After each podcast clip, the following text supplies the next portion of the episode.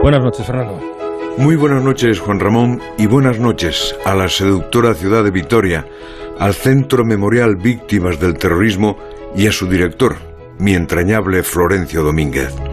Este es el momento y el espacio para decirte en público, Florencio, lo que nunca tuve la oportunidad de decirte. Durante muchos años fuiste la luz que esperaba muchas mañanas en tu crónica de la vanguardia para conseguir entender lo que ocurría en tu País Vasco. Durante muchos años también fuiste la voz que buscábamos en la radio, en Onda Cero, para que nos explicases por qué ese día se había matado, por qué se seguía matando, qué había detrás de un atentado o cómo se daban aquellos pasos que nos condujeron finalmente a la desaparición de ETA como banda terrorista. Tú eras la documentación, el análisis, el conocimiento y a pesar de estar tan cerca de la sangre, tú eras la templanza.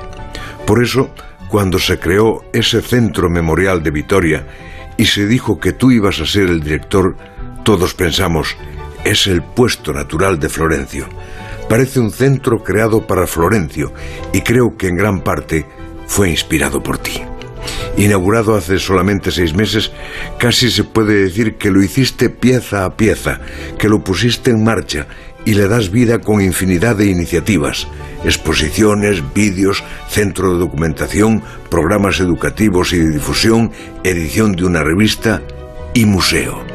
Ese sí que es un museo de la memoria, de la memoria doliente, de la memoria reflexiva, de la memoria vivida. Qué gran trabajo, Florencio, y con qué delicadeza y visión histórica. Ahí está todo el terrorismo que sufrimos en España. Está ETA, por supuesto, pero también el GAL y el Batallón Vasco Español y los demás grupos de extrema izquierda y extrema derecha y el terrorismo yihadista.